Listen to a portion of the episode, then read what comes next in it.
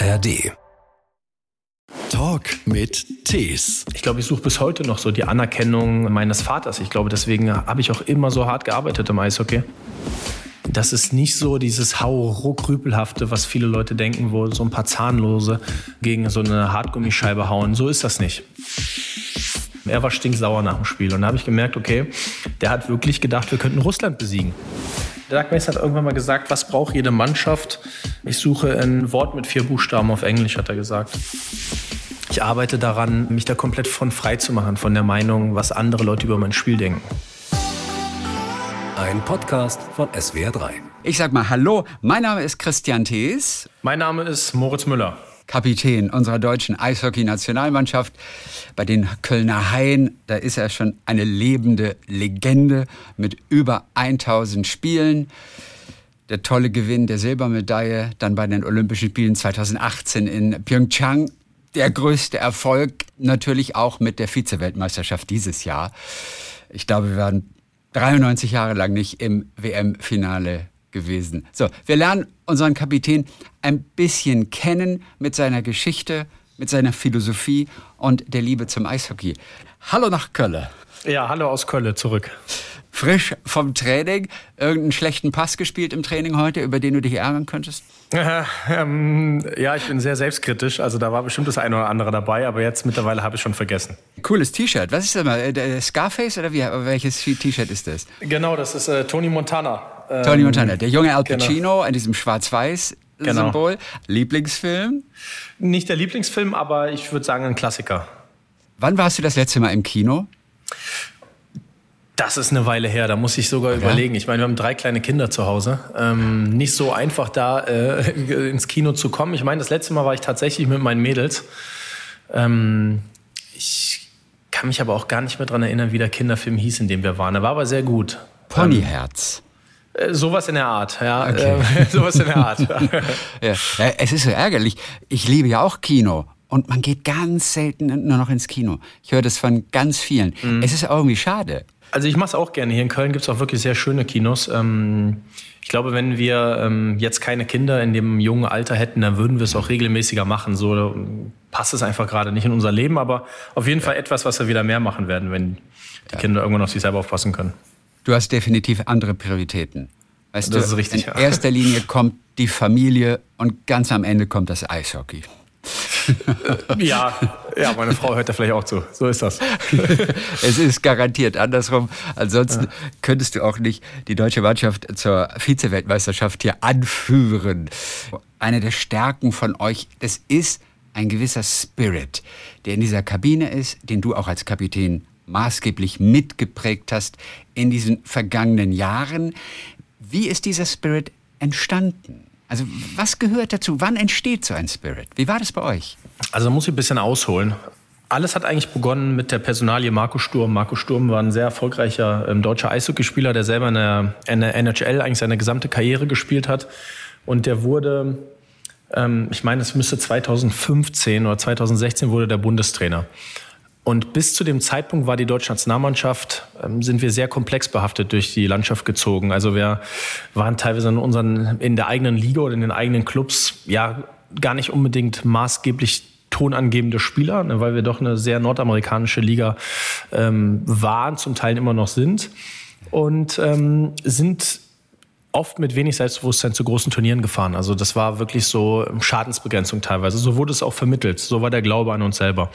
Und Marco Sturm hat das Ganze eigentlich ähm, geändert. Also er, ich kann mich an so ein paar Schlüsselmomente erinnern. Eines mhm. war das Viertelfinale in Russland.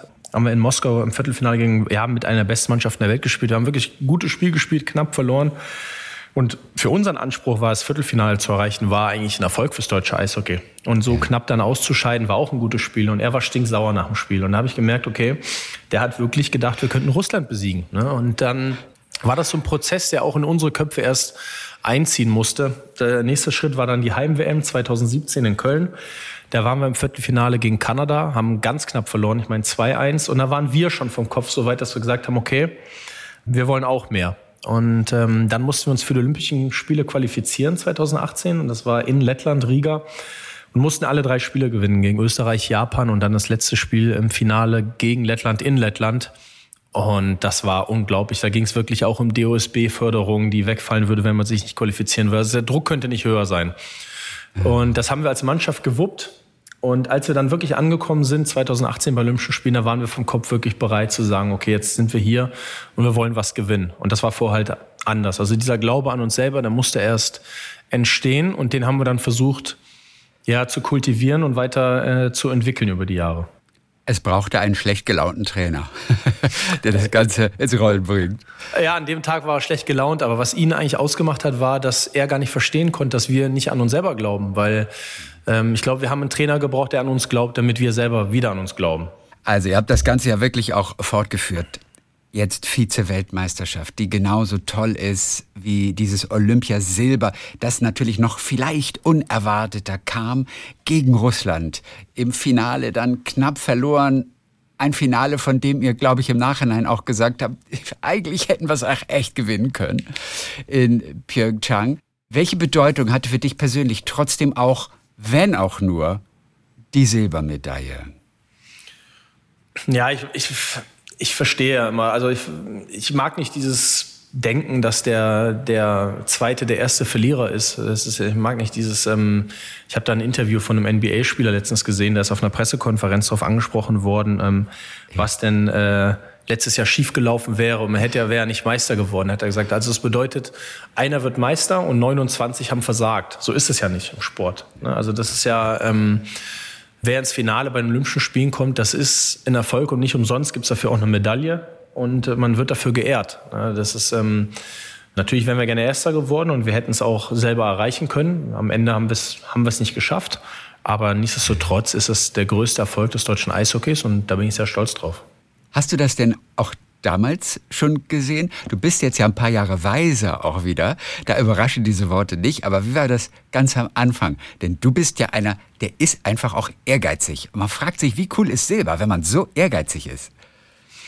Naja, in dem Moment, wo man dann auf dem Eis ist und man hat unmittelbar gerade verloren, da ist man natürlich schon sauer. Also nach dem, auch nach dem WM-Spiel äh, wollte man natürlich mehr, wenn man so dicht dran ist. Aber auch kurz danach war uns bewusst, ähm, das Feedback aus der Heimat die Gespräche mit Freunden, Bekannten, Fans, also was wir da erreicht haben, alleine der Empfang, den wir in Deutschland bekommen haben, als wir angekommen sind, mhm. da haben wir was verschoben und äh, auch Eishockey Deutschland wieder, glaube ich, auf die Karte gebracht. Ne? Ähm, 2018 und das Ganze dann nochmal ja, unterstützt mit dem Wärmerfolg letztes Jahr, also dieses Jahr.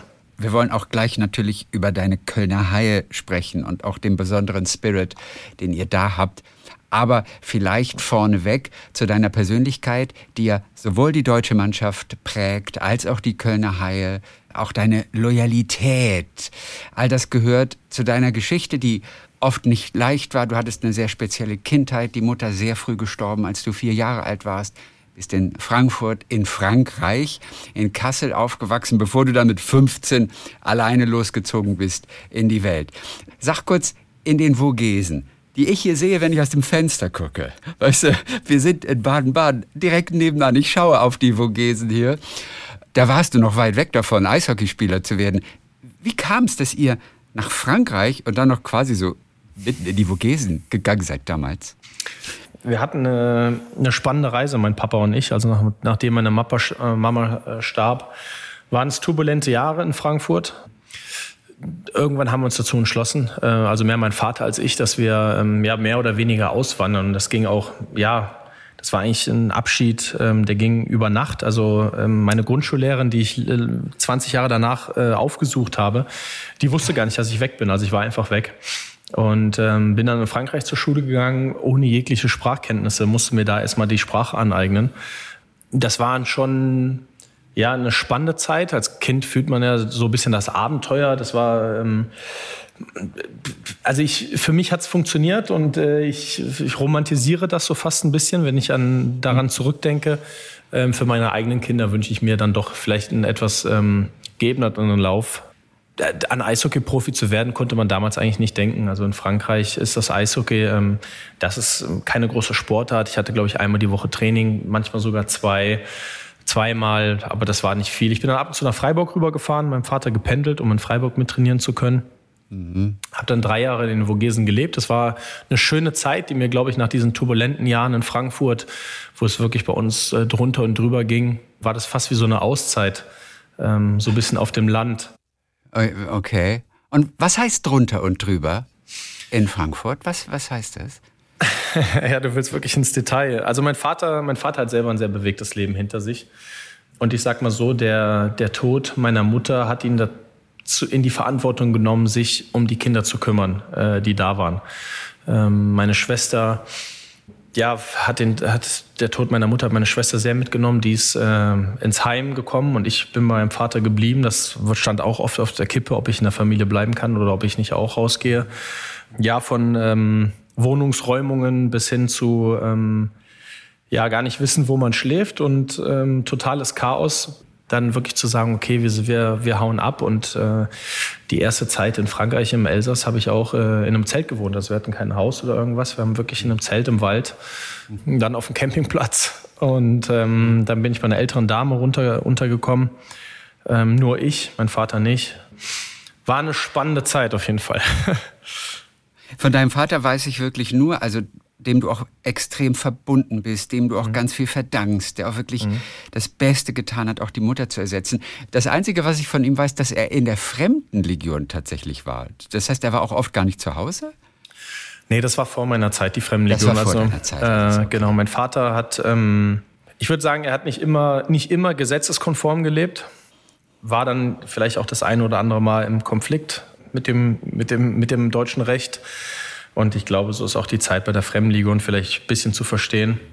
Und auch die Zeit danach und das, was ich vorhin meinte, ähm, nach dem Tod meiner Mutter konnte er nicht mehr das Leben leben, was er so vielleicht für sich vorher so gelebt hatte. Er war in der Verantwortung, äh, Papa zu sein.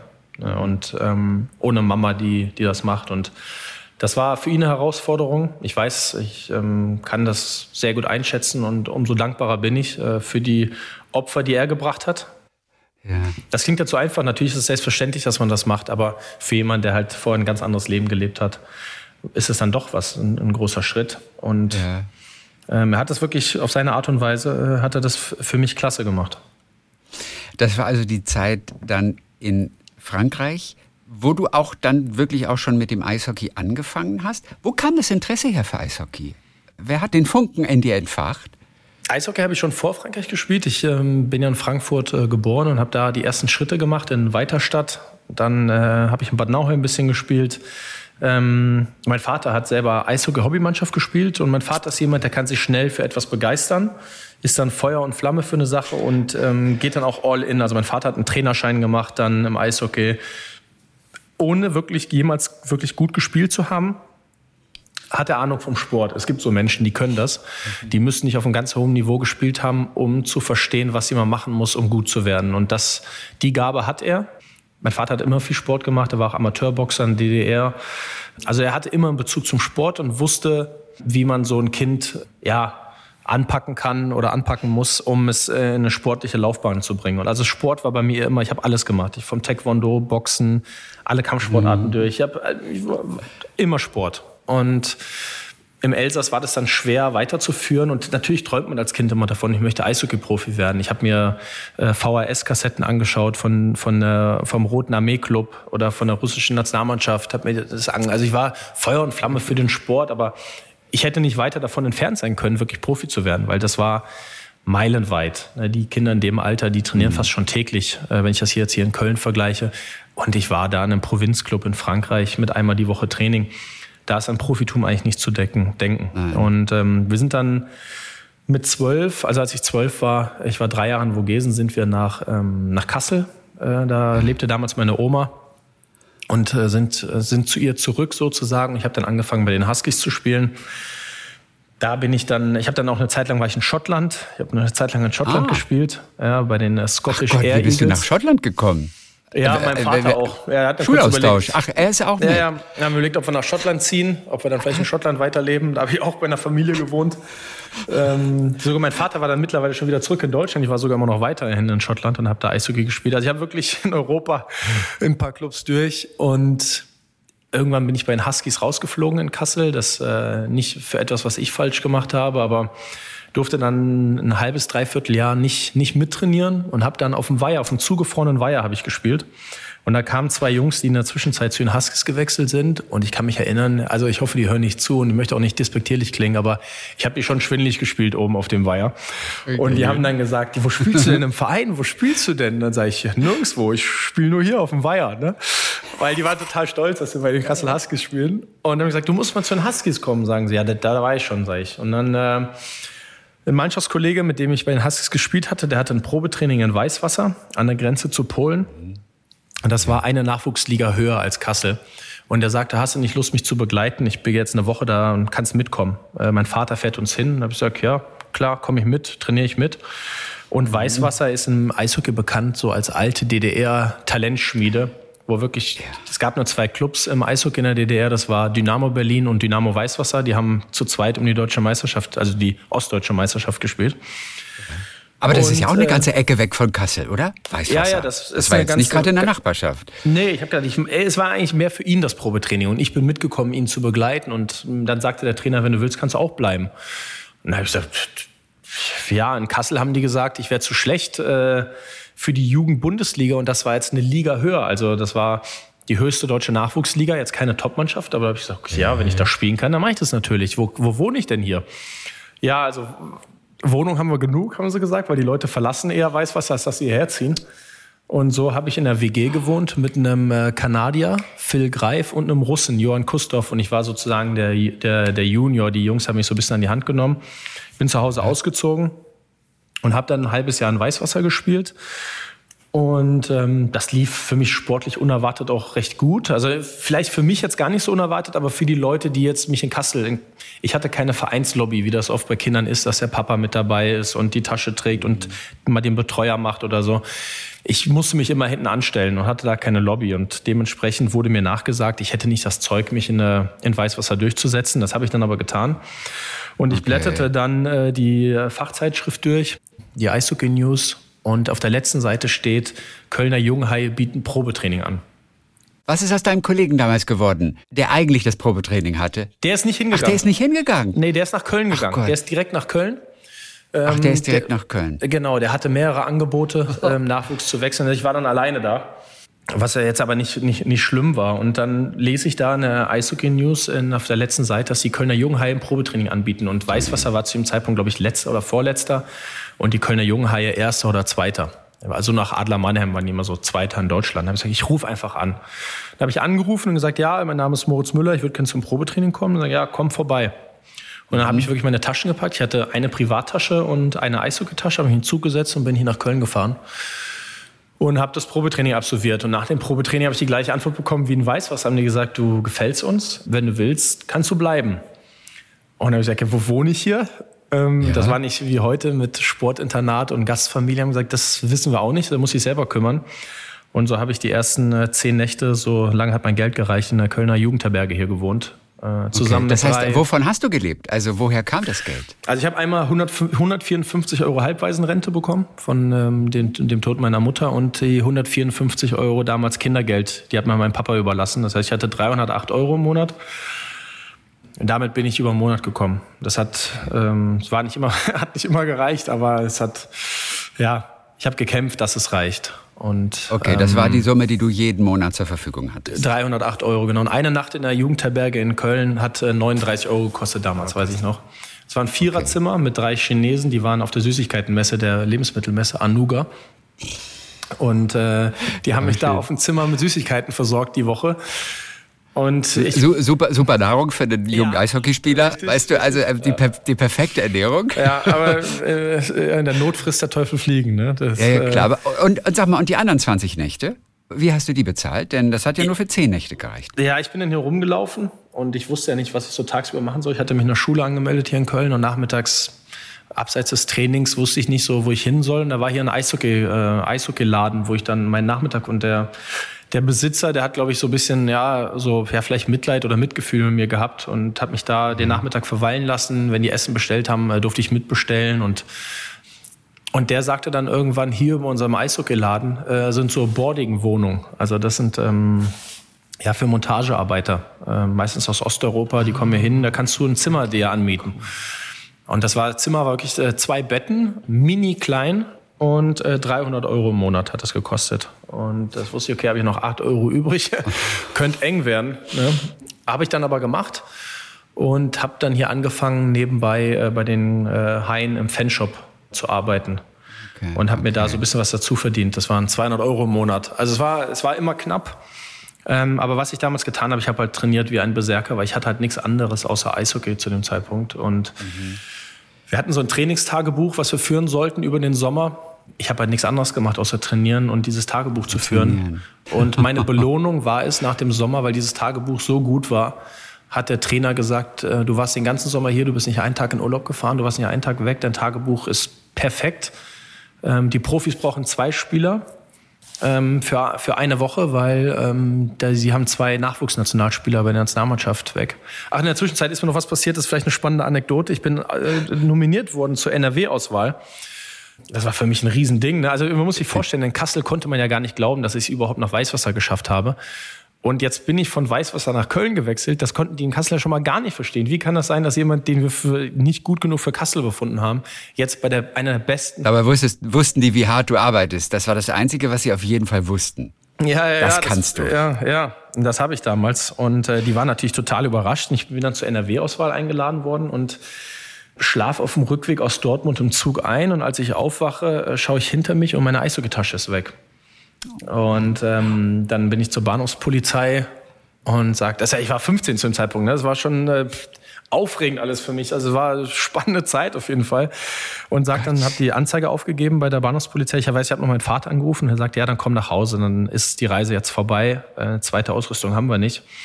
Ähm, der dann wohnte noch in jetzt. Kassel. Genau, dann war es das jetzt. Zu dem Zeitpunkt. Okay. Und dann bin ich total äh, deprimiert über die Hohenzollernbrücke gelaufen. Da weiß ich noch, haben mich die Hunde ver verfolgt von äh, schlafenden Landstreichern da. Und dann kam ein Polizist hinter mir her von der Bahnhofspolizei äh, und sagte, äh, bleiben Sie kurz stehen. Wir haben äh, einen Anruf gerade bekommen aus äh, Unna. Da ist ähm, äh, ja, eine Person festgenommen worden mit ihrer Eishockeytasche. Sie können die Tasche morgen in Unna abholen. Also ich muss sagen, ich hatte zum richtigen Zeitpunkt hatte ich auch einfach einen Schutzengel. Oh oder das nötige Glück, dass ich diese Tasche zurückbekommen habe. Ich habe am nächsten Tag in Unna an der Polizei, Polizeistation diese stinkende Tasche abgeholt. Die waren so froh, dass ich die aus dem Revier abhole.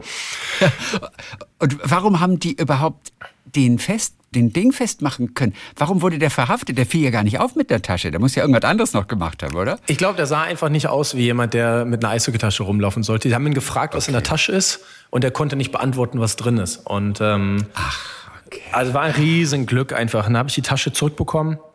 Und jetzt komme ich wieder, spanne ich den Bogen äh, wieder zurück. Und so habe ich dann äh, jetzt in Köln hier meine Woche bei den Profis bekommen. Ähm, und in der Woche habe ich halt den Hans Zach, der damals der Trainer den Profis war, ähm, einfach ja von mich überzeugen können. Und er hat dann gesagt, es hat mir so gefallen, was du die Woche gemacht, du darfst noch eine Woche bleiben. Okay, und das ist ein harter Hund. Also den hast du wirklich durch Einsatz und Leistung überzeugt. Ja. Das ist ein harter Hund gewesen. Das war ein harter Hund, ja. Das waren prägende Jahre auch bei ihm. Ähm, das war ein harter Hund. Und nach der zweiten Woche schaue ich dann mit den Fans zusammen bei der Saisoneröffnung zu, wie die Mannschaft vorgestellt wird. Ich kannte die Jungs ja jetzt durchs Training und dachte, ich, was soll ich sonst machen? Ich schaue halt zu und dann kommt ein Reporter zu mir vom Kölner Express und sagt, Moritz, herzlichen Glückwunsch äh, zu deiner Förderlizenz. Ähm, sag ich, was für eine Förderlizenz? Ähm, ja, du bist Teil der Profimannschaft. Und dann sage ich, nee, nee, ich habe nur mittrainiert. Doch, der Hans Zach hat mir gerade gesagt, dass er dich lizenziert hat. Und dann habe ich ihn angeschaut und dann hat er mir zugezwinkert. Und das war sozusagen der Startschuss äh, zu den Profis. Auch schön, von dem Reporter hast du ja. es erfahren. Ja. Oh Gott. Also du hast immer gewusst, wie du dich äh, durchschlägst. Trotzdem für uns alle ist es natürlich auch im Nachhinein erstaunlich, in welchem jungen Alter du auf dich alleine gestellt warst, immer wieder umziehen, immer wieder neuer Ort. Für Kinder ist es brutal, immer wieder umzuziehen, auch wenn Kinder sich sehr schnell immer daran gewöhnen. Wie war das für dich, so Stationen, auch jetzt, ob Kassel oder alles, was danach kam, schon wieder neuer Ort? Wie hast du das damals, auch wenn ein bisschen Abenteuer über eurem gemeinsamen Leben auch immer stand, aber wie hast du es damals empfunden? Wie schnell konntest du dich auch wieder sofort integrieren? Das ist etwas, was ich gelernt habe damals. Ähm, also ich wollte nie weg, das weiß ich. Ähm, ich glaube, als Kind möchte man seine Freunde nicht verlassen und äh, sein Zuhause. Das, ich weiß, dass ich weder aus Frankfurt weg wollte, noch wollte ich aus äh, Frankreich dann weg. Ich, ich war da angekommen.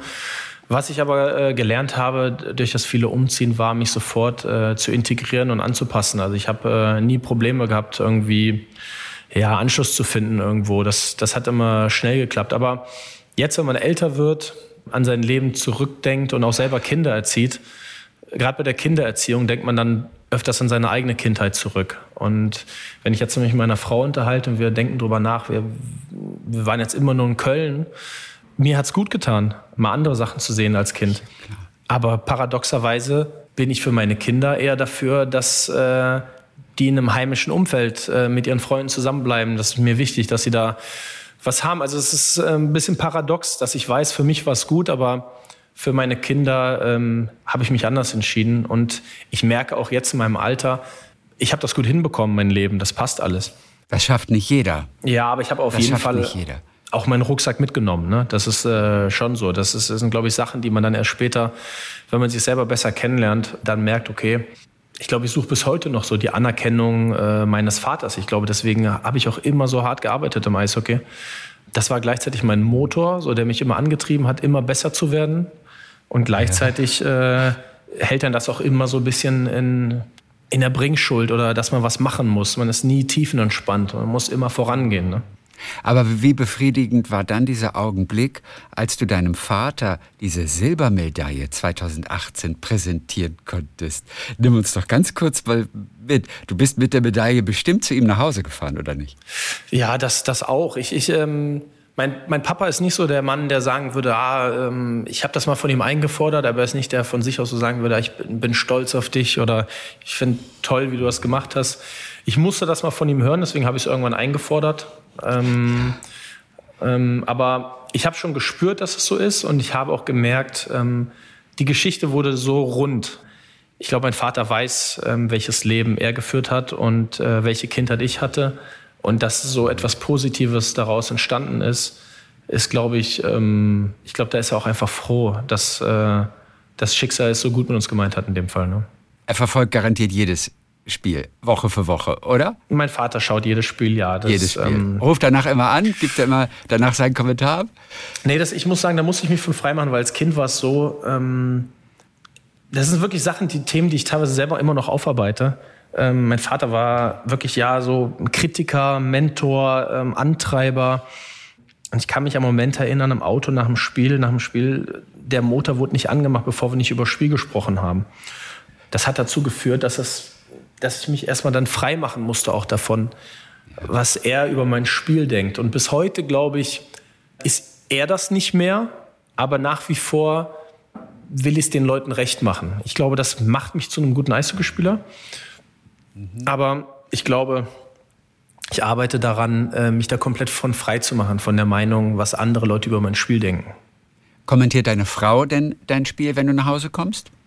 Also wenn ich nicht nachfragen würde, dann würde sie nichts sagen. Ich, äh, okay, gut. ähm, ich frage sie aber, ob sie es gesehen hat, aber oft ist meine Frau selber mit den Kindern so eingespannt, dass da gar nicht so. Also das, ähm, ich, also ich kann die Position meiner Frau gar nicht ähm, groß genug sprechen in diesem Ganzen, ne? weil oft hört man ja Profisportler sagen oder erfolgreiche Menschen ohne meinen Partner äh, wäre das nicht möglich gewesen. Ich weiß wirklich, was das bedeutet. Also das ist ähm, Opfer, die beide bringen. Und wenn es das Opfer ist, dass ich mich selber verwirkliche und sie in dem Fall nicht, ne, dann ist das auch ein ganz großes Opfer, was, was sie bringt. Also und das weiß ich einfach sehr zu schätzen. Und, ja. ähm, aber sie ist jetzt keine Fachfrau im, im Bereich Eishockey. Obwohl Eishockey schon immer in der Familie war bei ihr, denn mhm. sie war ja damals Nadja, die Tochter des Geschäftsführers bei euch. Wie fand der das eigentlich, dass du dich für seine Tochter interessiert hast irgendwann? Naja, erstmal habe ich mich nicht für sie interessiert, die ersten drei Jahre, wo ich hier Profi war. Aber dann äh, sah ich sie. Es war eigentlich so, dass Andi Renz, äh, ein Mannschaftskollege von mir im Verein und bei der Nationalmannschaft, der hat mich an, am Arm gepackt und hat mich an den Tisch gezogen und meinte jetzt, äh, hier stehen noch zwei nette Damen, jetzt äh, sei doch mal so nett und unterhalte die Damen ein bisschen. Ne? Und so waren die älteren Spieler so ein bisschen zu den Jungen. Also es war ja, ja, ich weiß nicht, ob ich es Erziehung nennen würde, aber ähm, man wurde schon ein bisschen dirigiert. Ne? Und äh, dann stand ich da am Tisch und habe so vor mich hingestammelt, irgendwie nervös, paar Sachen. Und da wusste ich auch nicht, dass sie die Tochter vom Geschäftsführer ist. Und ähm, so haben wir uns das erste Mal kennengelernt. Und dann äh, sagte, sagte man mir, wer sie ist und ich, ich fand sie eh super und ich, ich, ich habe meine Telefonnummer auf einen Kaffeefilter geschrieben, den ich habe zukommen lassen und dann schrieb sie mir nur, dass sie äh, in glücklichen Händen ist und kein Interesse hat, äh, diesen Kontakt zu vertiefen und äh, Da habe ich gedacht, oh okay, dann, dann ist das so. Ne? Dann, äh, dann ist das so. Und dann vergingen, glaube ich, eineinhalb Jahre. Ich war 17 zu dem Zeitpunkt und da war sie 15. Und dann eineinhalb Jahre später habe ich sie angeschrieben, habe gefragt, ob, äh, wie es ihr denn ginge und ob es diesen Verehrer denn immer noch gibt, den anderen. und den gab es dann nicht mehr. Und dann, das war dann meine Chance. Weil ich fand sie von, ich war von Anfang an, also fand ich sie klasse. Das war für mich keine Frage. Ja. Und deine Frau hat irgendwo mal erzählt, sie hat sich als allererstes vor allem in dein Schreiben verliebt. Ja, das ist richtig. Ja, wir hatten äh, damals, ich weiß nicht, wahrscheinlich war das SMS-Kontakt oder so. Und äh, wir haben dann äh, geschrieben, ja, so wie das halt ist, wenn man dann äh, frisch verliebter Teenager ist, dann äh, chattet man da miteinander. Und, äh, da hast du ja, die ganze Poesie rausgeholt, oder die in dir drin war? Nein, nein, ich habe da jetzt nicht äh, philosophiert, so war das nicht. Ich glaube, das war einfach, dass wir uns gut verstanden haben und ich glaube, sie okay. fand mich so recht amüsant. Ich glaube, das war es eher. Ja. Ich habe da jetzt nicht da wie ähm, Shakespeare, das war jetzt nicht. ja, okay. Du hast daran gezweifelt, ob so eine Beständigkeit für deine Kinder vielleicht das Allerbeste ist. Denn dich hat es ja auch irgendwie weitergebracht, in die Welt zu ziehen. Ich glaube, die meisten würden aber sagen, so ein stabiles Umfeld, bis sie dann irgendwann meinetwegen studieren, Ausbildung machen und so weiter, dann können sie auch in die Welt hinaus. Aber ein stabiles Umfeld ist schon das Nonplusultra, glaube ich, für ein Kind. Also dass du dir da noch Gedanken machst, finde ich sogar total erstaunlich. Ja, na gut, stabiles Umfeld kann ja auch woanders sein. Ne, das heißt ja, ja nicht, dass ein stabiles Umfeld äh, nicht, das stabile Umfeld haben die Kinder ja mit, mit der Familie, die dann mitzieht. Ähm, ich denke, Erfahrungen, die man macht, also das, ich meine, ich bin ja angekommen in Köln, ich habe zu ihm mit 15, ich habe perfekt Französisch, Englisch gesprochen. Ich war in der Lage, mich überall anzupassen. Das waren, das sind Sachen, die lernt man halt nur, wenn man auch mal den Ort verlässt. Aber es hat alles, wie hat alles im Leben ähm, zwei ja. Seiten, ne? Vor- und Nachteile. Mir fällt auf, dass bei euch im, in, im, im Spiel, vielleicht auch im Training, aber das weiß ich nicht, auch wahnsinnig viel Englisch gesprochen wird. Ist es einfach nur, weil die Mitspieler das noch kein Deutsch kennen? Oder ist Englisch generell so eine Art Arbeitssprache für euch? Nee, das ist ähm, automatisch dazu geworden, würde ich sagen, aber aus dem ersten Grund, ähm, dass diese Sportart in Deutschland ich glaube nicht mehr ganz so sehr wie vielleicht noch vor 20 Jahren, aber immer noch äh, viele Trainer Nordamerikaner, viele Sportmanager Nordamerikaner und die Spieler, ich meine, pro Mannschaft sind es ungefähr neun bis elf Spieler, die aus Nordamerika kommen. Ja, das ähm, sind viele. Okay, klar. Ja. Da ergibt sich das automatisch. Ja. So, du bist ein Kölner. Du bist bei Köln geblieben. Das ist nicht üblich in dieser Mannschaft. Das ist eine absolute Konstante. Die, die Stadt dankt es dir natürlich. Und so richtig bist du ja namentlich auch aufgetaucht und im Bewusstsein der Kölner Fans gewesen, als du mal so eine kleine Klopperei auf dem Eis hattest. Da kannte dein Name plötzlich jeder. Ich glaube, der, äh, der Gegenspieler war äh, Christoph Melischko. Äh, du selber natürlich im Boxen auch wirklich ganz gut. Ihr habt euch da auf dem Eis richtig gezofft. Und ich meine, ein Reporter sagte damals sogar, die haben sich verabredet. nee, das ist spontan entstanden. Das war nicht Das war ganz spontan, okay. Ja. Und da habt ihr euch aber, aber richtig geboxt, oder? Ja, das haben wir schon, ja. Passiert ja gar nicht so oft, wie die Leute denken. Also für die Hörer, die jetzt denken, dass Eishockey eine Sportart ist, wo andauernd die Fäuste fliegen, dem ist nicht so. Also ich, wenn ich äh, an 20 Jahre zurückdenke, die ich Profi-Eishockey gespielt habe und ich war in den ersten Jahren schon jemand, der das recht regelmäßig gemacht hat, dann sind das vielleicht 20 Kämpfe, die ich hatte in 20 Jahren oder 25. Ja. also für ein Fußballspiel wäre das schon außergewöhnlich. Für ein Fußballspiel wären das schon mal 20 äh, rote Karten. Ja, aber wir reden ja vom Männersport jetzt. Ja. Nein, das war äh, nur natürlich nur ein Spaß. Ich äh, schaue auch gerne Fußball. Ich schaue auch gerne Fußball. Das ist natürlich Quatsch. Aber ähm, Eishockey ist wirklich eine Sportart, die durch ihre Schnelligkeit und ja, durch, es passiert so schnell Sachen. Das ist eine technisch anspruchsvolle Sportart, eine Sportart, an der man schnell denken muss, äh, können muss. Das ist nicht so dieses Hau-Ruck-Rüpelhafte, was viele Leute denken, wo so ein paar Zahnlose äh, gegen so eine Hartgummischeibe hauen. So ist das nicht. Aber zu dem Zeitpunkt war es halt so, die Situation ist entstanden und ich musste mich so quasi stellen in dem Moment. Also ich konnte der Situation auch nicht entweichen und wusste, okay, jetzt ist ja, make it or break it. Und äh, so sind wir aneinander geraten. Und das war so, wie du richtig sagst, so die Geburtsstunde ähm, ja, meines Namens in Köln. Es war ein bisschen wie im Film. Ich habe mir die nochmal angeschaut, die Szene. Es war wirklich wie im Film. Also da fliegen Fäuste. Das ist der richtige Ausdruck dafür. Ne? Ja. Ähm, was ist aus eurer Beziehung geworden zum Beispiel? Christoph Milischko, wie geht man nach so einem Fight, und ich glaube, es gab auch drei Stiche am, am, am Ohr bei ihm, beim Gegner mhm. natürlich. Äh, was, wie, wie, wie entwickelt sich so eine Beziehung über die nächsten Jahre? Das Tolle am Eishockey ist, wenn es zu so einer Auseinandersetzung kommt, dann ist es wirklich auf dem Eis. Ne? Und ähm, also, also Auseinandersetzung unter Fans, wie es jetzt im Fußball bekannt ist, das gibt es im Eishockey nicht, das möchte ich nochmal hervorheben. Und wofür wir uns auch ja, worauf wir stolz sind in der Sportart, ist, dass wenn so etwas passiert, dass man sich danach die Hand gibt, sich in die Augen schaut und äh, sagt, okay, das war's und äh, good job, good fight. Also bei den meisten Fights, die ich hatte, sagt man nach dem Fight, good fight. Also man gratuliert dem anderen für einen guten Kampf. Es ist nicht so, dass da ja, Emotionen mitgenommen werden. Und er wechselte sogar dann in der nächsten Saison nach Köln und nicht nur das, er zog sogar in die gleiche Straße wie ich. Das waren Vereinswohnungen und da kam der Umzugswagen an und da dachte ich, oh Gott, na, jetzt zieht er auch noch neben mich. Dann habe ich gesagt, was machst du jetzt? Komm, gehst du raus ne? und hilfst du mir, packst du mit an. Und ähm, wir sind Freunde geworden. Ich meine, ähm, ich war auf seiner Hochzeit, er war auf meiner Hochzeit.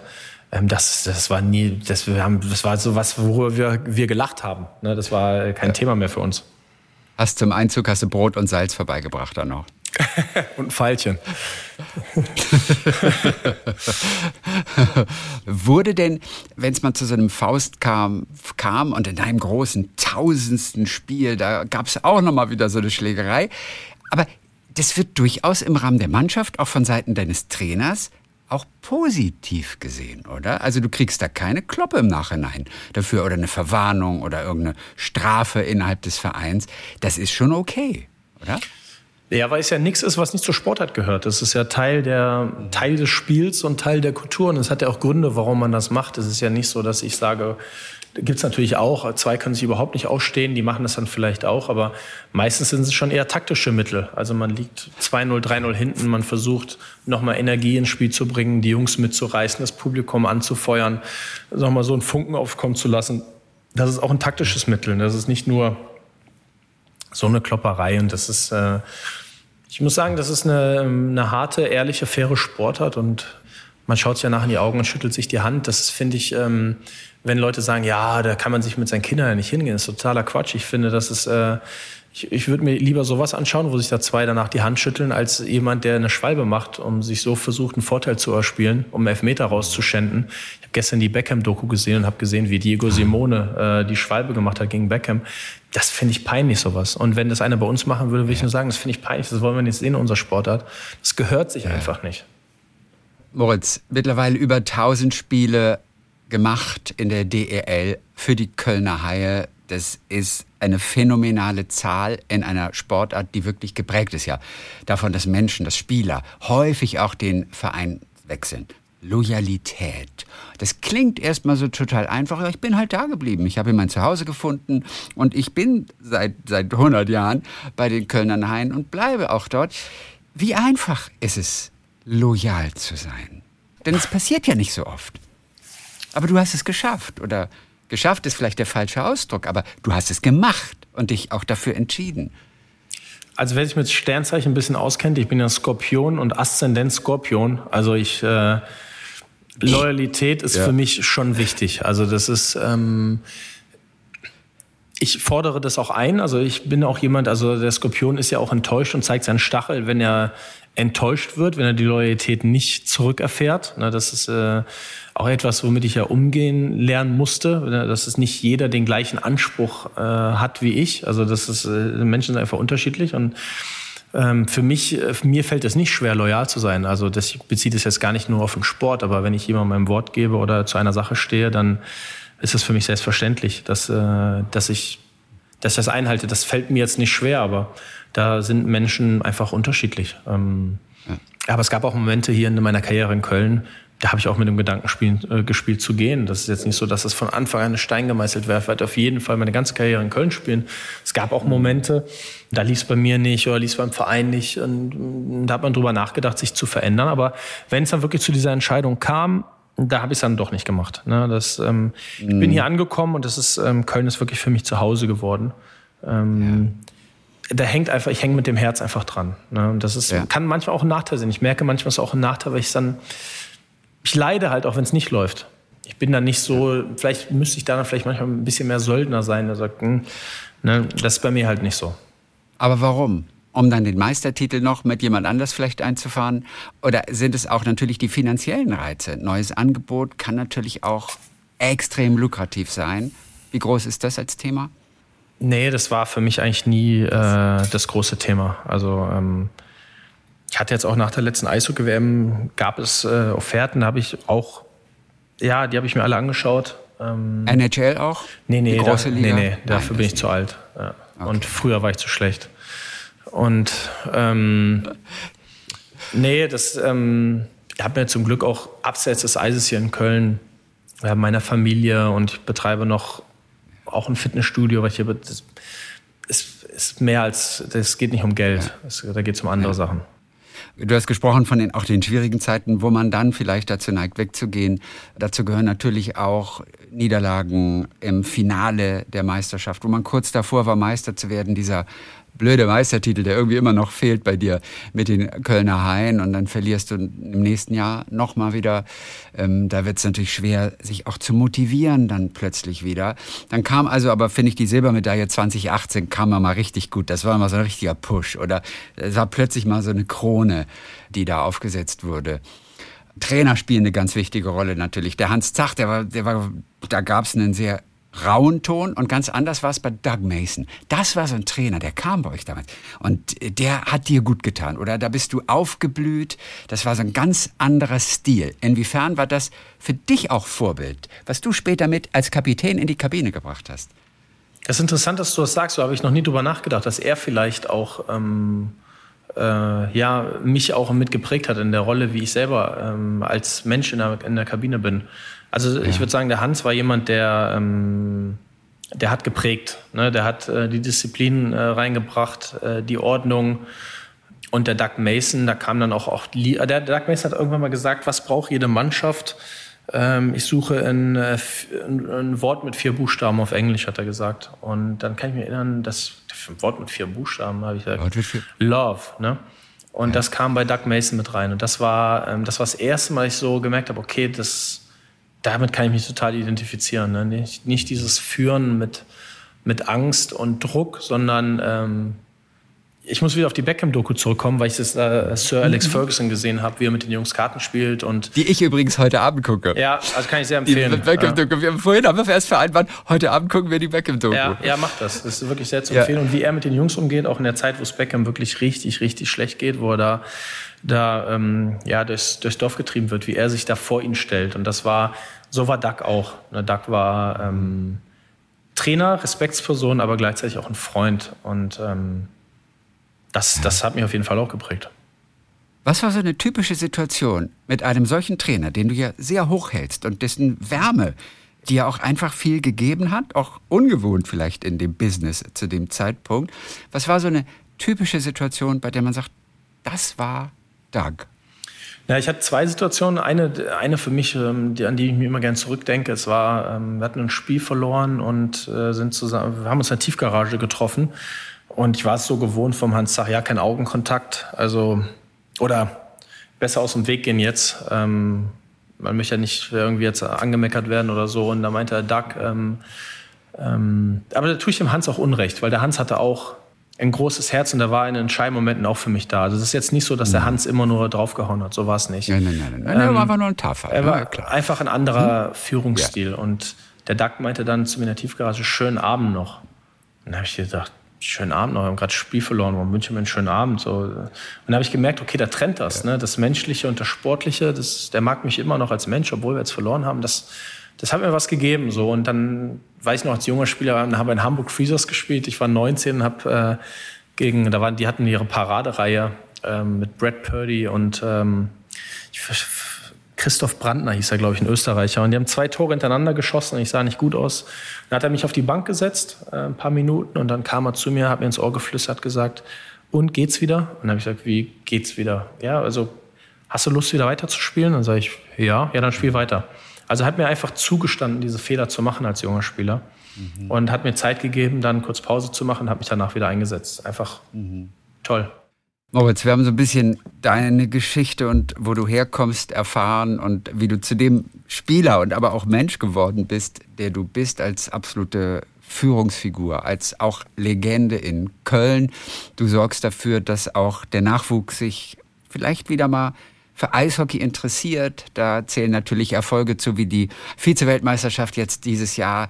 Das sorgt erstmal für so einen Hype. Wobei Spieler vielleicht sogar als Identifikationsfigur noch wichtiger sind. Das geht vielleicht nicht so schnell weg wie so ein Hype. Was machen wir in Deutschland, um Eishockey beliebter zu machen. Du bist auch einer der Initiatoren der Spielervereinigung SVE, die sozusagen Eishockeyprofis und dem Sport an sich in Deutschland mehr Gehör verschaffen will. Ja, wir brauchen Nachwuchs. Auch nicht ganz so viele ausländische Spieler, mehr deutsche Spieler. Dazu brauchen wir wieder Nachwuchs.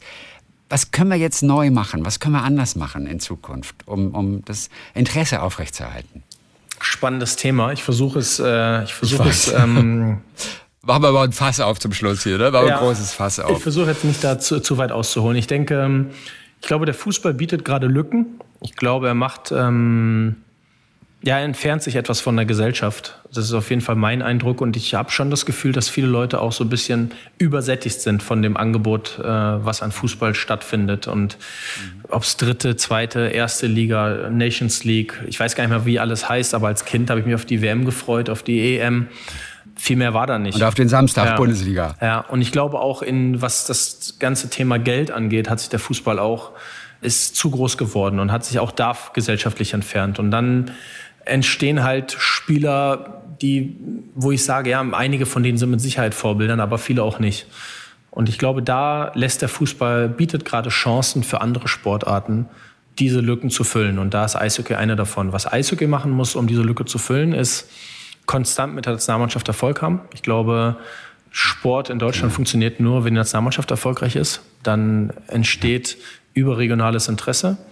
Und das können die Vereine dann für sich nutzen. Das müssen sie nutzen. Da müssen die Strukturen halt verbessert werden. Da geht es um Hallenausbau, Hallenneubau. Das ist ein politisches Thema, was da angegangen werden muss, weil viele Eishallen einfach in Deutschland marode sind und ähm, da müssen die Kommunen halt dann, äh, ne, da ist dann, wird Geld vielleicht eher woanders ausgegeben als für den Eissport. Und Eishockey muss da seine Hausaufgaben machen, da laut sein, äh, auf sich aufmerksam machen, dass wir halt auch eine Sportart sind wie viele anderen, die ja inklusiv ist.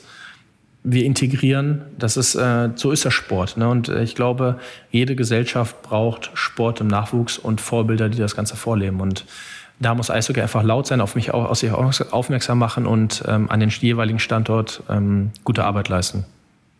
Also das Interesse ist ja wirklich jetzt erstmal größer. Einmal durch diesen irren Vize-WM-Titel, wo auch wirklich so viele zugeschaut haben im Fernsehen. Viele haben dich jetzt heute kennengelernt mit deiner Geschichte und deiner Begeisterung fürs Eishockey. Das sind ja alles so kleine Impulse ach guck mal, dann, dann gucke ich mal, was macht mein, meine Mannschaft, was machen die Kölner Haie, was machen die Mannheimer Adler zurzeit? Ich glaube, Interesse wird rausgekitzelt. Wenn wir jetzt uns ein Spiel wieder anschauen, auch mal aus der Liga, auf was achten wir Nicht-Experten? Auf was sollen wir denn einfach achten? Denn der Puck ist einfach verdammt klein auch fürs Fernsehen. Eishockey ist eigentlich nicht der perfekte Fernsehsport, weil dieser Puck so klein ist. Wo ist der Puck? Wo ist der Puck? Deswegen, aber da gibt es ja so viel mehr zu entdecken, von dem wir keine Ahnung haben. Mo, auf was achten wir denn? Also ich glaube, dass eine Sehgewohnheit entsteht bei einer Sache, die man öfters sieht. Ich glaube schon, dass Eishockey auch im Fernsehen gut zu verfolgen ist. Vielleicht nicht beim ersten Mal. Also Leute, die noch nie beim Eishockey waren, denen möchte ich eigentlich empfehlen, einmal ins Stadion zu gehen das Ganze erstmal live zu sehen und dann zu versuchen zu verstehen. Man muss das Ganze auch auf sich ein bisschen wirken lassen. Es geht halt schnell hin und her. Ist halt eine komplexe Sportart, aber wenn man den Anspruch an sich selber als Zuschauer hat, ja, ein bisschen mehr vom Sport zu erwarten als, ich sag jetzt mal, ich möchte jetzt nicht immer auf den Fußball draufhauen, aber das ist schon leicht überschaubar, was da passiert. Ne? Ähm, das ist der Feind Nummer eins natürlich auch, ja, wenn du so willst. Ja, es ist, aber es gibt ja viele tolle Sportarten und äh, die meisten Sportarten sind halt etwas komplexer als äh, Fußball es ist. Und das muss man sich schon auch ein bisschen sich für öffnen und zu sagen, okay, da hier passiert einfach mehr. Das ist aber auch spannend, weil wenn man diese Welt einfach, diese Tür einfach aufmacht, dann ist es ja auch spannend, Taktiken zu verstehen. Äh, wie wechselt man? Ähm, welches System spielt wer? Welches, äh, was ist das für ein Spielertyp? Wie spielt der Torwart? Das sind ja, es ist ja sehr tief, diese Sportart. Ne? Und ich würde sagen, bitte einmal ins Stadion gehen, das Ganze live, live anschauen und danach macht es dann irgendwann auch am Fernsehen Sinn. Was hat sich getan eigentlich nach der Silbermedaille bei den Olympischen Spielen 2018? Das war eine Sensation, ähm, auch diese Silbermedaille überhaupt. Was hat sich da Sichtbares getan in Deutschland? Wir haben eine ganz andere Plattform bekommen auf einmal. Ähm, das war einfach das Gespräch, was man so als Sportler mit Nachbarn führt oder mit, ähm, mit Bekannten, die man trifft. Das war einfach, auf jemand Eishockey war, es, es gab es halt, aber jeder hatte gefühlt dieses Spiel gesehen oder jeder hat es mitbekommen. Und das, wir waren auf ganz anderen Ebenen auf einmal unterwegs ähm, als Mannschaft, die wir, wo wir vorher gar nicht ähm, eingeladen worden wären. Und äh, ich meine, hier bei den Kölner Haien gab es zum ersten Mal da damals einen Anmeldestopp im Nachwuchs, der seitdem anhält. Also ähm, das hat auf jeden Fall die Strukturen komplett ausgereizt. Ne? Man könnte es natürlich sagen, man kann nur das auffangen, was die Struktur zulässt. Das ist so, und dann müssen wir halt die Strukturen verbessern, aber es hat auf jeden Fall eine Signalwirkung gehabt. Und das Gleiche hatte ich jetzt bei den Basketballern, die äh, Weltmeister geworden sind. Und dann schaue ich aus dem Fenster und das Spiel ist keine drei Minuten vorbei und der Nachbarsjunge läuft mit dem Basketball in meinem Fenster dribbeln vorbei. Und da habe ich ja. gedacht, ja, genau so ist das, weil das einfach begeistert. Ne? Das, äh, mhm genauso denke ich daran zurück an Jürgen Klinsmann oder äh, wieder den Flugkopfball reingemacht hat. Da bin ich danach auch Fußball spielen gegangen. Das wollte man einfach kopieren. Es braucht diese Vorbilder. Nur aber bei Eishockey ist es nicht ganz so einfach, wenn Sommer ist. ja, da muss man halt Innenhockey ja, spielen im Sommer. Aber die WM ja. ist ja auch, also das ist, ähm, das ist, das begeistert Kinder und das ist, das ist auch was Schönes.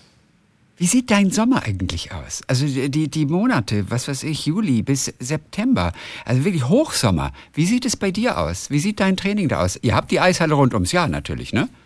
Ja, das ist richtig. Also die Eishockey Trotz der Energiekosten. Ja, wobei das ist für mich auch immer, ist, das ist ja so ein Vorwurf, gegen den ich das Eishockey jetzt finde ich auch mal langsam laut werden, äh, laut machen muss. Also das ist, ähm, wir können natürlich alles umdrehen, ne? aber die Leute, die da ähm, die Energiekosten des Eishockeys äh, kritisieren, sind aber die gleichen, die es auf dem iPhone äh, reintippen und ins Internet stellen. Das heißt nicht, das ist ein bisschen Whataboutism. Ne? Na klar, es macht es nicht besser, wenn ich auf was anderes Falsches zeige. Aber es gibt durchaus Konzepte im deutschen Eishockey, das Ganze auch nachhaltiger zu machen. Da kann ich die Eishalle in Kassel erwähnen, die jetzt mit Photovoltaik auf dem Dach und einer Osmoseanlage sogar die Haushalte um die Eishalle rum mit Energie versorgt. Ich denke, da auch die DEL hat jetzt Nachhaltigkeitskonzept entwickelt, um äh, ja da auch mit der Zeit zu gehen. Ne? Das ist nicht so, dass wir nur Energieverschwender sind. Wir machen uns auch Gedanken, wie wir das Ganze besser machen können in Zukunft. Aber ja. wenn wir jetzt alles verbieten, was irgendwie nicht ganz nachhaltig ist, ja, müssen wir halt alle zu Hause sitzen bleiben. Das ist aber auch nicht gut. Ne? Also irgendeiner ja, ja. muss es schon machen. Ähm, jetzt habe ich die Frage Ich dachte auch gar nicht an Energieverschwendung, mhm. witzigerweise. Ich dachte nur einfach, dass manche Eishallen sich das nicht mehr leisten können. Ich wollte letztes Jahr angefacht durch die Olympischen Spiele, nämlich Curling spielen. Mhm. Ich wollte Curling lernen, weil ich so begeistert war. Aber die Eishalle in Baden-Baden, eine der, der größten, der tollsten Eishallen auch in Deutschland, weil die Kanadier früher hier waren, hat, hat den ganzen Winter nicht aufgemacht, weil sie die Energiekosten nicht stemmen konnten. Das hatte ich gerade nur so im Hinterkopf. Ah, okay, Und deswegen verstehe, augenzwinkernd. Ja. Deswegen augenzwinkernd. Ich meinte gar nicht in Sachen Energieverschwendung überhaupt nicht, ja. sondern man muss es sich leisten können, auch den ganzen Hochsommer über ein Eis frisch zu halten. Das ist eine Kostensache für viele. Aber okay, drei Monate geht es ja auch mal ohne. Das ist ne? richtig. Ja, aber mein Sommer ist, ähm, ist leider nicht so, also das heißt leider, es ist, ist äh, gewählt nicht so lang. Die Eishockey-WM, die ging jetzt die letzten Jahre ähm, immer weit in den, ja, in den, ja, ist schon Sommer, also bis Anfang ja. Juni haben wir da gespielt. Und dann ähm, mache ich ein bisschen Urlaub und dann Ende Juli sind die Fitnesstests. Ne? Das sind sechs Wochen, die da sind. Da ist jetzt nicht so viel. Das widme ich der Familie so gut es geht und versuche mhm. dem Verein manchmal dann zu erklären, dass ich dann nicht äh, immer Gewehr bei Fuß stehen kann im Sommer. Moritz Müller, einer, der auch wirklich Dinge direkt gerne mal anspricht, der auch mal aneckt, äh, keine Angst hat, sich zu reiben oder unbequem zu sein. Das ist ganz wichtig, dass auch so ein Umdenken mal stattfindet, auf den Nachwuchs gesetzt wird, dass man in Deutschland langfristiger denkt. Die Vize-Weltmeisterschaft jetzt dieses Jahr ist ja wieder nochmal ein weiteres Argument da tut sich ja was. Also die Zukunft im, im, im, deutschen Eishockey sieht doch jetzt eher auch ein bisschen rosiger aus als vor fünf Jahren, oder? Also wir sind auf jeden Fall äh, auf dem Weg nach oben. Wenn man sich jetzt hier die Kölner Haie anschaut, äh, welche Entwicklung die jetzt in den letzten Jahren genommen haben. Wir haben jetzt einen Zuschauerschnitt von über 17.000 äh, in den ersten fünf, sechs Spielen gehabt. Das ist ähm, bombastisch. Also das ist, äh, die Zahlen gehen nach oben, sowohl äh, an den Standorten bei den Live-Spielen, die Fernsehzuschauerzahlen gehen nach oben. Also die Sportart äh, kommt gerade richtig. Und das freut mich. Und äh, das schönste Lob, was ich in letzter Zeit öfters mal kriege, ich war jetzt in Straubing äh, nach dem Spiel, wo wir gewonnen haben, und da kamen Fans zu mir und die haben gesagt, ja, eigentlich machen wir nie äh, Fotos mit äh, gegnerischen Spielern, aber wir wollen einfach nur Danke sagen, was du fürs deutsche Eishockey getan hast. Und da, da muss ich sagen, ist mir richtig das Herz aufgegangen, ne? weil das habe ich jetzt schon an ein paar Standorten manchmal gehört und eigentlich mögen wir die Haie nicht und dich auch nicht, aber äh, danke. und da habe ich gesagt, okay, cool, das, äh, das ist ein schönes Lob. So wie auch bei deinem tausendsten Spiel. Das war ja ein Auswärtsspiel in, war das Ingolstadt damals? Iserlohn. Iserlohn. Also Iserlohn, nicht Ingolstadt, mhm. das war Iserlohn. Äh, auch ein Team, mit dem ihr nicht gerade so befreundet seid. Also gibt es schon so eine gute Rivalität. Mhm. Aber auch da haben sie echt dieses tausendste Spiel von dir. Das, das wurde auch von den gegnerischen Fans anerkannt, gefeiert, gewertschätzt, oder? Ja, ich war also, ich würde sagen, von 95 Prozent der Fans in Iserlohn ähm, war es ein ganz toller Empfang. Also das ist ja eh immer so ein bisschen so eine Hassliebe gewesen. Eishockey-Community, da ist ja eh nicht so richtig so Hass ist, gibt's ja hier gar nicht. Ne? Also das ist so, mhm. wir haben eine riesen Rivalität mit Düsseldorf. Aber wollen wir, dass die mhm. absteigen? Auf keinen Fall. Ne? Also ich will das nicht, dass sie in der zweiten Liga spielen. Das ist alles so auf, eine, auf einer sportlichen Ebene und das finde ich, auch, finde ich auch gut, dass so ist. Was war in Iserlohn das ganz zum Schluss der bewegendste Moment von Seiten der gegnerischen Fans? Ja, als ich geehrt wurde, weiß ich, dass äh, links neben mir, da sind die Leute aufgestanden, haben applaudiert und das war schon für mich, dass ich gesagt habe, okay, krass, also das, äh, ja, vielen Dank. Moritz Müller, wir drücken auch alle die Daumen, dass eine deutsche Meisterschaft noch kommt. Ich weiß, die fehlt einfach für jemanden, der ehrgeizig ist, egal was du sonst geleistet hast. Diese blöde deutsche Meisterschaft, die muss irgendwie noch kommen. Wir wünschen sie dir. Ich persönlich sage ganz ehrlich, ich finde deine Bedeutung als Spieler ist viel größer als so ein deutscher Meistertitel. Aber das sagen wir. Du empfindest das ein bisschen anders, ne? Du, du brauchst den. Ja, ich, äh, also vielen Dank. Ähm, ich nehme das andere auch natürlich gerne mit, aber solange ich spiele, habe ich natürlich ein Ziel. Äh, und das, äh, ja. das soll auch so bleiben. Du wirst nicht jünger? Nein, im Gegenteil, du wirst sogar älter. Wirst du auch schon langsamer? Ich habe letztens ein Laufduell verloren in Frankfurt, da habe ich doch überlegt, ob ich langsamer werde, aber da habe ich mir nochmal angeschaut auf dem Video und hatte ein bisschen Vorsprung. Der kam mit äh, ein bisschen Schwung angelaufen. Ähm, nee, körperlich geht es mir gut. Also ich habe, ähm, also da habe ich nicht das Gefühl, dass ich körperlich abbaue oder so. Das, ähm, nee, man hat immer Phasen in der Saison, wo man besser spielt, immer schlechter. Ich hatte jetzt gerade mal eine Phase, ein bisschen schlechter gespielt, aber ist dann halt so. Ne? Geht doch wieder auf. Es gibt Ziele noch. Ja, genau. Und Du bist noch voll dabei. Wir haben dich ein bisschen kennengelernt. Unser Kapitän der deutschen Eishockey-Nationalmannschaft, Kapitän auch der Kölner Haie. Hör mal, danke dass wir ein bisschen eintauchen durften zusammen mit dir in dein Leben und auch den Eishockey allen mal wieder ein bisschen näher gebracht haben. Ganz herzliche Grüße und vielen Dank nach Köln, Moritz Müller. Vielen Dank fürs nette Gespräch. Hat großen Spaß gemacht. Dankeschön. Einer der großen Botschafter des deutschen Eishockeys, muss man fast sagen. Kein Botschafter, Botschafter. Den, den habe ich noch nicht gehört. Talk mit Tees.